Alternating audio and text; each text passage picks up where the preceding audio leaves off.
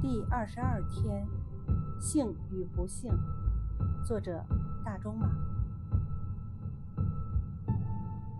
世界上无所谓幸福，也无所谓不幸，只有一种境况与另一种境况相比较。